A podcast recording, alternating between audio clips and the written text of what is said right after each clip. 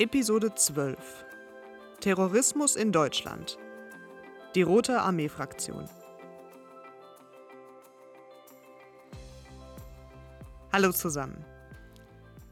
Für die heutige Episode habe ich mir ein historisches Thema ausgesucht, das vielleicht außerhalb von Deutschland noch nicht so viele Menschen kennen. Ich meine damit eine Epoche in den 1970er Jahren, in der eine Gruppe von linksextremen Terroristen eine Art Krieg gegen die Regierung der Bundesrepublik Deutschland geführt hat. Die sogenannte Rote Armee-Fraktion oder kurz RAF. Heute erzähle ich euch die Geschichte von Menschen, die ihr normales Leben hinter sich gelassen haben. Ihre Partner, ihre Jobs, ja sogar ihre Kinder, um ihren politischen Kampf mit Gewalt zu führen.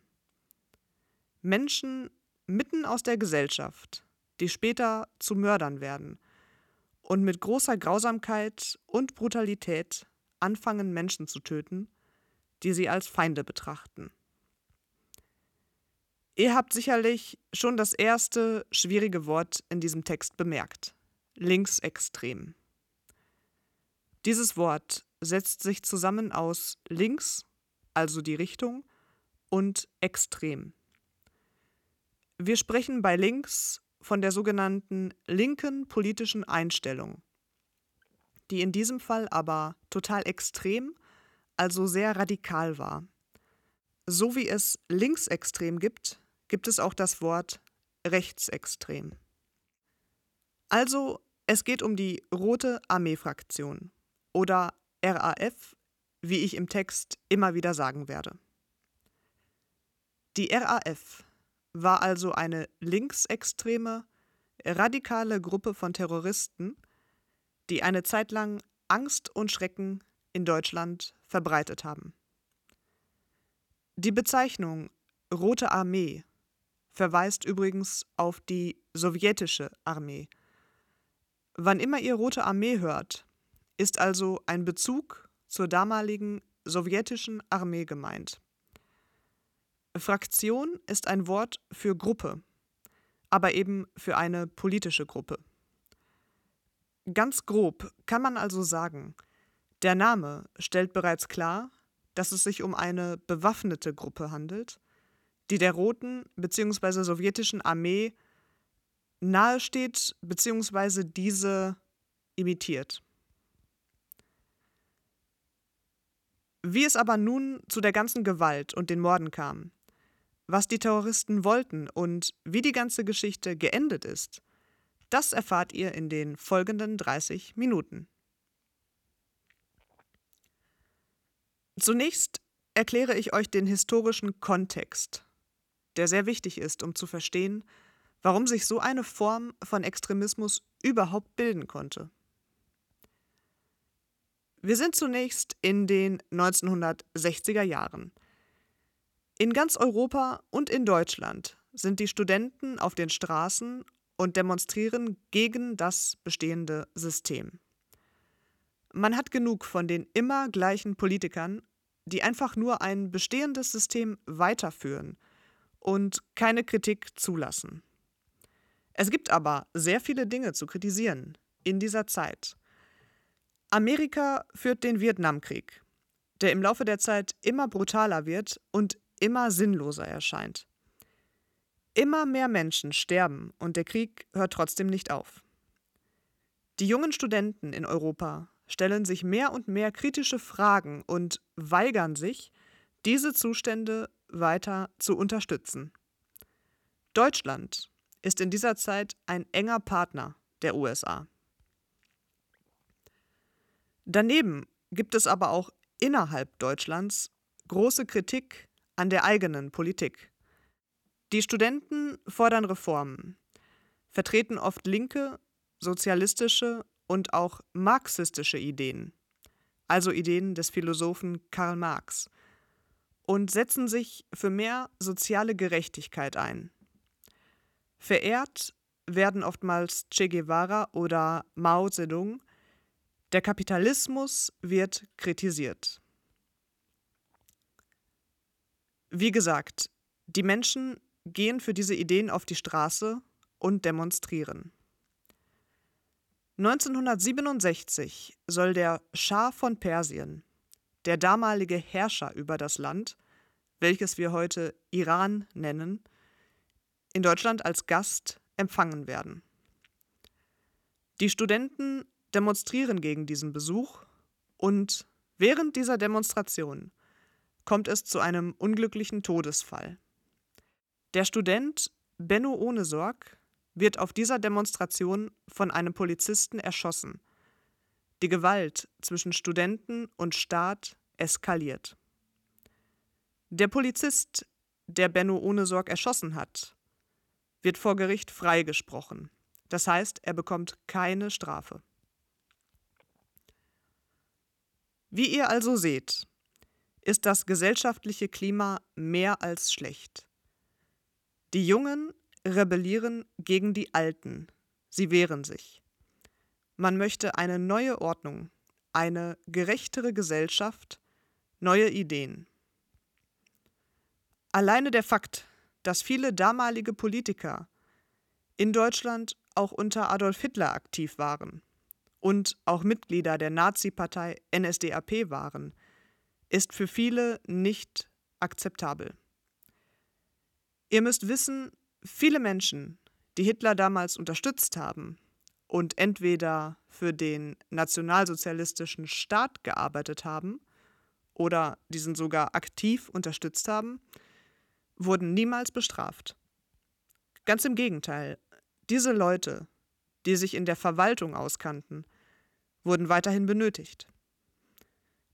Konrad Adenauer, der erste Bundeskanzler der Bundesrepublik Deutschland nach Hitler, sagte zu der Tatsache, dass in seinen Behörden immer noch viele Nazis arbeiteten, man schüttet kein dreckiges Wasser aus, wenn man kein reines hat.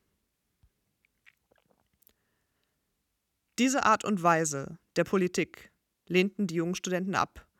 Viele fragten ihre Eltern, welche Schuld trägst du? Hast du damals die Nazis unterstützt? Die Geschichte der RAF beginnt damit, dass zwei Kaufhäuser in Frankfurt am Main in Brand gesteckt werden. Etwas in Brand stecken. Das bedeutet etwas anzünden, ein Feuer legen. Im Deutschen ist es interessant, dass man sagt, etwas in Brand stecken oder ein Feuer legen. Denn eigentlich kann man ein Feuer ja weder stecken noch legen. Das sind aber zwei feststehende Begriffe. In Brand stecken und ein Feuer legen. Die Polizei findet schnell heraus, wer an dem Verbrechen beteiligt war. Unter anderem sind zwei wichtige Personen dabei gewesen, nämlich Andreas Bader und Gudrun Enslin. Beide werden später zu den Hauptpersonen der Terrorgruppe. Beide wollen mit dem Brand ein Zeichen gegen den Vietnamkrieg setzen. Sie entscheiden sich für Kaufhäuser, weil diese den Kapitalismus symbolisieren und zünden sie an. Sie legen dort ein Feuer, wie ich eben schon sagte. Wer aber sind diese beiden Personen, Andreas Bader und Gudrun Enslin, die später zu den meistgesuchten und berühmtesten Terroristen in Deutschland werden? Gudrun Enslin kam eigentlich aus einem sehr bürgerlichen, konservativen Umfeld. Der Vater war Priester. Nach dem Abitur hatte sie die Gelegenheit, ein Studium zu beginnen und studierte in Berlin. Abitur. In Deutschland ist das Abitur der höchste Schulabschluss, den man erreichen kann. Man erlangt das Abitur in der Regel nach dem 13. Schuljahr auf einem Gymnasium. Das Abitur ist oftmals die Voraussetzung dafür, ein Studium zu beginnen. Man sagt, das Abitur machen. Im Studium entwickelte Gudrun Enslin schnell ein Bewusstsein dafür, dass viele Dinge nicht richtig waren und engagierte sich mehr und mehr politisch. Das heißt, sie wurde politisch in der linken Szene aktiv. Als der Schah von Persien Deutschland besuchte, unterstützte sie die gewaltsamen Proteste und fand den Einsatz von Gewalt auch richtig. Endgültig radikalisiert hat sich Gudrun Enslin dann auch durch den Tod des Studenten Benno Ohnesorg, den ich eben schon erwähnt habe. Sich radikalisieren. Das bedeutet, dass man zu einer sehr extremen, oft mit Gewalt verbundenen Haltung kommt. Man sagt sehr oft, dass Terroristen sich ab einem bestimmten Zeitpunkt radikalisiert haben. In dieser Zeit lernt sie Andreas Bader kennen. Andreas Bader kam aus einem völlig anderen familiären Umfeld. Er wird in München geboren, wächst allerdings ohne seinen Vater auf, der nicht aus dem Zweiten Weltkrieg zurückkehrt. Andreas Bader wird sehr früh kriminell, macht kein Abitur und interessiert sich aber dennoch für die Studentenproteste. Sicherlich auch, weil er selbst gerne Gewalt einsetzt. Die beiden treffen sich 1967 das erste Mal und es scheint, als sei Gudrun Enslin von Anfang an sehr fasziniert von Andreas Bader gewesen. Der Mann ist absolut dominant. Das bedeutet sehr bestimmt, gewaltbereit, also sowas wie eine Art radikaler Anführer. Insgesamt eine Mischung, die Gudrun Enslin sehr gut gefällt. Sie verlässt ihren damaligen Freund und den gemeinsamen Sohn und entscheidet sich ab da für ein neues Leben. Jedoch ein Leben, das am Ende in einer Katastrophe enden wird. Wie eben bereits beschrieben, beginnen die beiden ihre Karriere als Terroristen mit dem Brand in den Kaufhäusern. Da dieser erste Anschlag aber nicht sehr professionell ausgeführt wird, werden die beiden schnell von der Polizei verhaftet.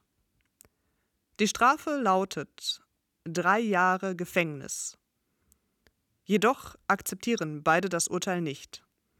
Und so kommt es zu einer neuen Verhandlung, einer sogenannten Revision. Solange darüber entschieden wird, ob die Strafe nun richtig ist oder nicht, dürfen beide sich bis zu einer neuen Verhandlung wieder frei bewegen.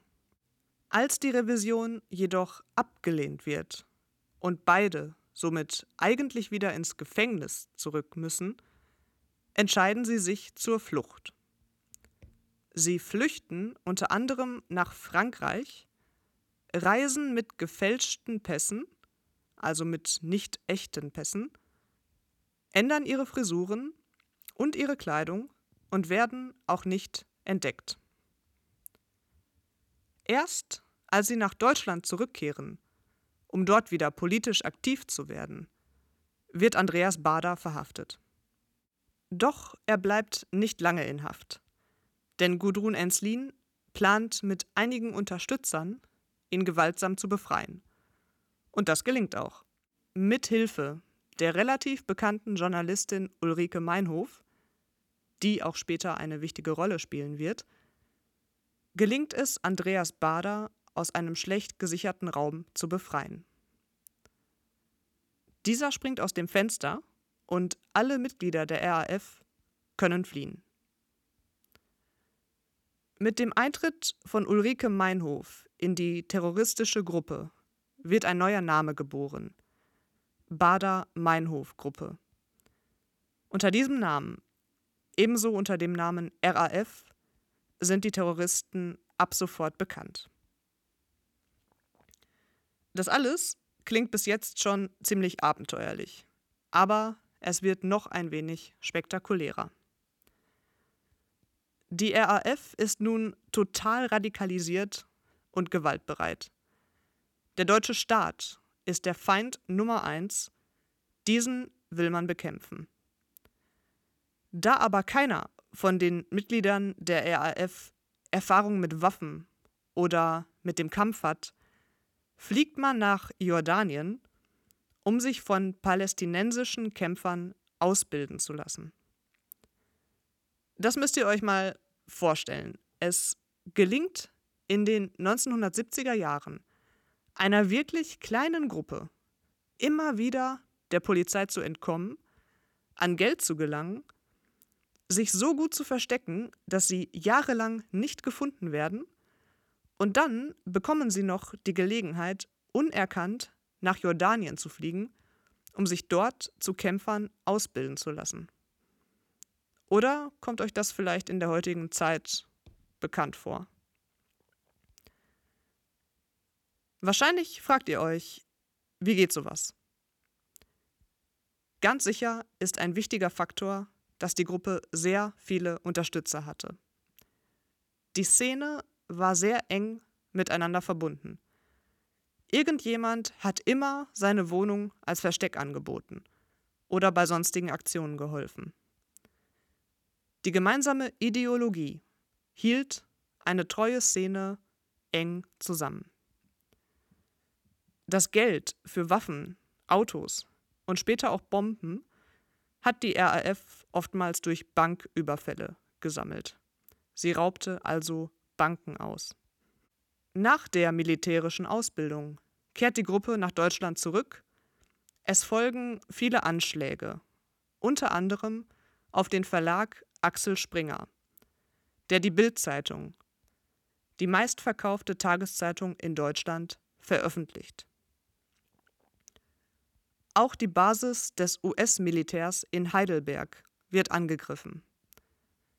Ziele der RAF sind oftmals Institutionen, die der linksextremen Ideologie entgegenstehen. Die Bild-Zeitung zum Beispiel, genau wie der ganze Axel Springer Verlag, wird eher konservativ und politisch etwas rechts von der Mitte empfunden. Für die RAF ist er somit ein klarer Feind. Die USA sind spätestens seit dem Vietnamkrieg sowieso ein Feind. Auch reiche und mächtige Menschen aus der Wirtschaft oder der Finanzwelt sind ein potenzielles, also ein mögliches Ziel. Aber dazu später noch mehr. Eine ganze Zeit lang kann die RAF sich verstecken und ihre Aktionen durchführen. Man spricht von der sogenannten ersten Generation der RAF. Die berühmtesten Mitglieder und Anführer sind Andreas Bader, Gudrun Enslin, Ulrike Meinhof, Jan-Karl Raspe und Holger Mainz. Die Gruppe hat aber mittlerweile noch viel mehr gewaltbereite Mitglieder. Der deutsche Staat wirkt relativ hilflos. Man weiß nicht, wie man am besten reagieren kann. Die Polizei kann die Terroristen lange Zeit nicht finden. Die Bevölkerung ist total verunsichert und hat Angst. Die Aktionen der RAF stürzen die Politik in eine große Krise, die sich im Laufe der Zeit noch verschlimmern wird. 1972 dann gelingt es endlich, alle führenden Mitglieder der RAF festzunehmen. Gudrun Enslin wird gefasst, als sie in einem Kleidungsgeschäft neue Kleider kaufen will. Sie trägt eine Waffe bei sich und eine aufmerksame Verkäuferin wundert sich, warum die Kleider von Gudrun Enslin so schwer sind. So wird die Waffe entdeckt die Polizei wird gerufen. Andreas Bader wird in Frankfurt entdeckt, als er und zwei weitere Terroristen zu einer Garage fahren, in der Chemikalien für den Bau von Bomben gelagert werden. Ulrike Meinhof wird von einem Bekannten verraten, als sie sich verstecken will. Der Bekannte teilt also der Polizei den Aufenthaltsort von Ulrike Meinhof mit. Die fünf Mitglieder Andreas Bader, Gudrun Enslin, Ulrike Meinhof, Jan-Karl Raspe und Holger Mainz werden nach Stuttgart gebracht, in ein Gefängnis, welches im Stadtteil Stammheim liegt. Noch heute heißt das Gerichtsverfahren, in dem die RAF-Mitglieder verurteilt wurden, daher Prozess von Stammheim. Für diesen Gerichtsprozess musste ein kompletter Saal neu gebaut werden. Die Angst, dass es wieder eine gewaltsame Befreiung der Terroristen geben könnte, war damals sehr groß. Es waren noch so viele Unterstützer in Deutschland unterwegs, dass man extrem hohe Mühen und Kosten auf sich nahm, um den Prozess zu sichern. 400 Polizisten sicherten damals das Gebäude, welches nur aus Beton bestand und kein einziges Fenster hatte. Über dem Dach wurde ein großes Netz aus Stahl angebracht, damit keine Terroristen mit einem Helikopter auf dem Dach landen konnten. Ihr könnt euch also vorstellen, welche Macht die RAF zu diesem Zeitpunkt hatte. Das war keine kleine Gruppe mehr, sondern eine gefährliche Organisation mit Strukturen.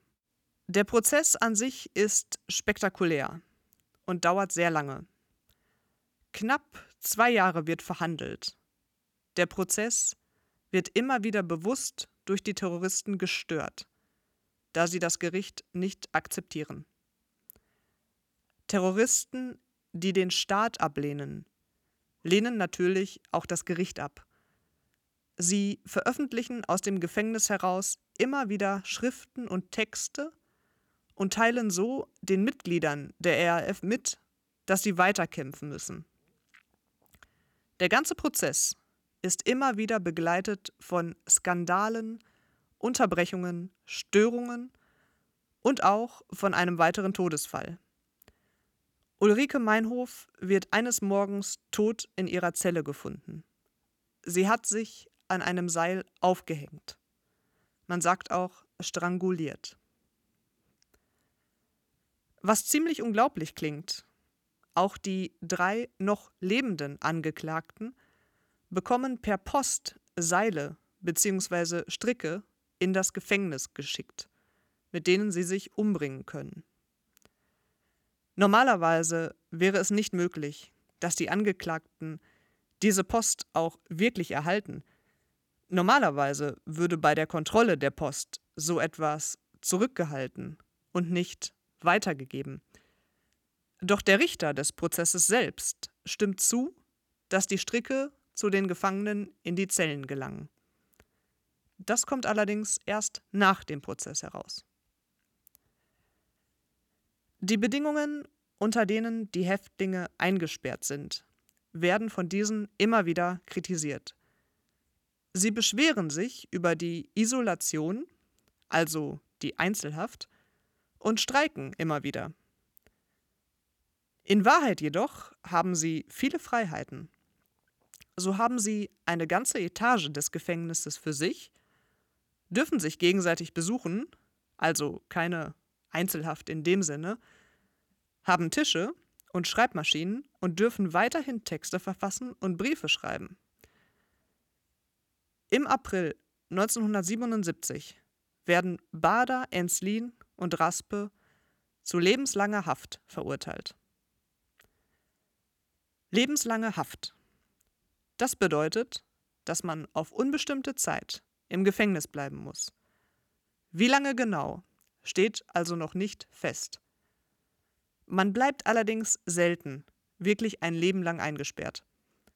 Es gibt nach 15 Jahren das erste Mal die Chance, wieder freizukommen. Mit dem Urteil endet zwar der Prozess, aber noch nicht der Terrorismus. Ganz im Gegenteil. Das Drama wird schlimmer und schlimmer. Das tragische Ende dieses Zeitabschnitts, dieser Periode, der sogenannte Deutsche Herbst des Jahres 1977, kommt erst noch und wird die Geschichte der noch jungen Bundesrepublik noch viele Jahre lang beschäftigen. Deutscher Herbst ist ein merkwürdiger Ausdruck für die Ereignisse, die gleich folgen werden. Der Begriff steht für sechs Wochen des Jahres 1977, in dem sich das Land in einer Art Kriegszustand befindet. Die Mitglieder der RAF, die sich nicht in Haft befinden, beginnen nämlich nun gezielt Persönlichkeiten aus der Wirtschaft und der Finanzwelt zu entführen und zu ermorden, um die Gefangenen in Stuttgart-Stammheim freizubekommen. Sie erpressen die Bundesrepublik Deutschland. Jemanden erpressen. Das heißt, jemanden durch Drohung zu etwas zwingen. Der Staat wird erpresst, indem etwas gefordert wird. Sonst stirbt zum Beispiel jemand. Im April 1977 ermordet die RAF Siegfried Buback, den Generalbundesanwalt, also einen hohen juristischen Vertreter des deutschen Staates. Im Juni 1977 ermorden sie mit Jürgen Ponto einen bekannten Banker. Im September entführen sie einen mächtigen Vertreter der Wirtschaft, Hans-Martin Schleyer. Diesen töten sie jedoch nicht sofort, sondern verstecken ihn. Sie machen Bilder von dem Mann, um zu beweisen, dass er noch lebt, drohen aber damit, ihn zu töten. Das werden sie leider auch später tun. Im Oktober dann wird sogar mit Hilfe von palästinensischen Terroristen ein ganzes Flugzeug entführt. Ihr erinnert euch, dass die RAF damals dort in Jordanien zur Ausbildung war. Die Bedingung ist immer noch, dass Bader, Enslin, Raspe und weitere Inhaftierte freigelassen werden. Aber der Staat bleibt hart.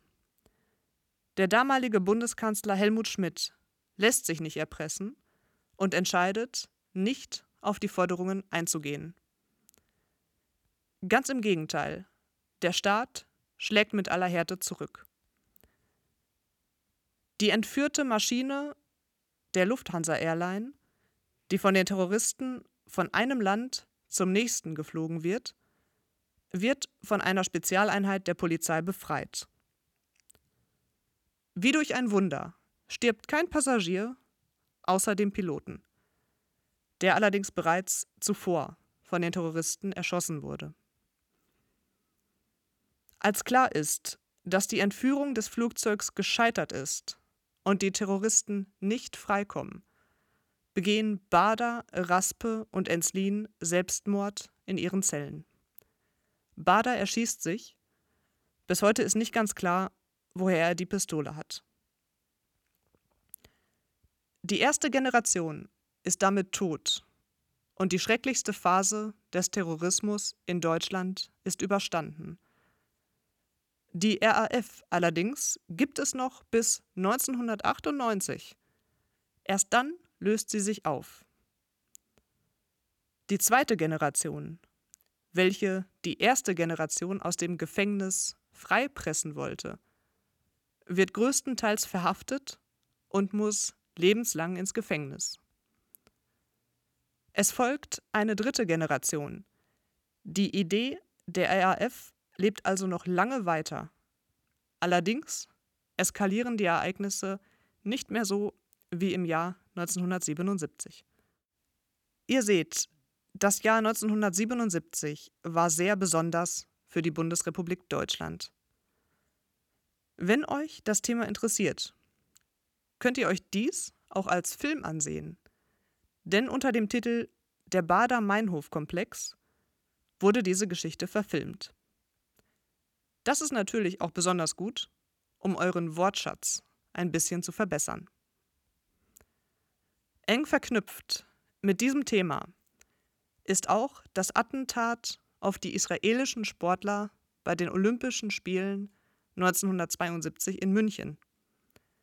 Allein dieses Thema ist aber groß und wichtig genug für eine eigene Episode, die ich bei Gelegenheit hier auch vorstellen werde. Wenn ihr mehr über das Thema wissen wollt, verlinke ich euch wie immer die Quellen. Dort findet ihr zum Beispiel auch die alten Fotos aus der Zeit. Zum Beispiel die Fotos, mit denen die Terroristen gesucht wurden. Zum Abschluss nochmal kurz zur Wiederholung die schwierigen Wörter aus dem Text. Linksextrem. Das heißt, eine sehr radikale, links geprägte politische Einstellung haben. Etwas in Brand stecken. Das bedeutet etwas anzünden, ein Feuer legen. Abitur. In Deutschland ist das Abitur der höchste Schulabschluss, den man erreichen kann. Sich radikalisieren. Das bedeutet, dass man zu einer sehr extremen, oft mit Gewalt verbundenen Haltung kommt. Hungerstreik. Das ist, wenn Gefangene aufhören zu essen, um gegen ihre Haft zu protestieren. Lebenslange Haft. Das ist ein besonders hartes Urteil für Verbrechen wie Mord. Die genaue Haftdauer steht dann noch nicht fest, sie liegt aber nicht unter 15 Jahren. Jemanden erpressen. Das heißt, jemanden durch Drohung zu etwas zwingen. Ich hoffe, ihr fandet das Thema interessant. Wie immer freue ich mich über Feedback und falls ihr das ein oder andere Wort nochmal nachlesen wollt. Das Skript gibt es wie immer auf meiner Website www.exploreculture.de zum kostenlosen Download. Wir hören uns in ein paar Wochen zu einem neuen Thema wieder. Ich denke, dann wird es auch wieder ein bisschen leichter. Ähm, bis dahin wünsche ich euch eine gute Zeit. Macht's gut, eure Sonja.